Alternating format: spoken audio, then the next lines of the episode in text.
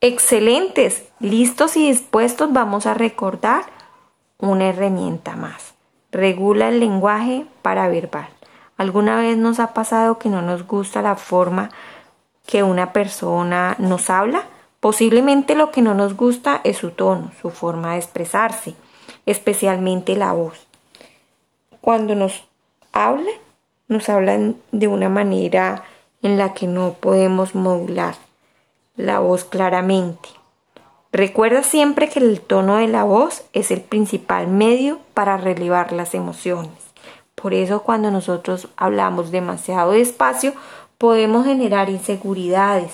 Cuando hablamos demasiado acelerado nos podemos tornar ansiosos. Cuando estamos en un tono de voz muy fuerte podemos otorgar mandato.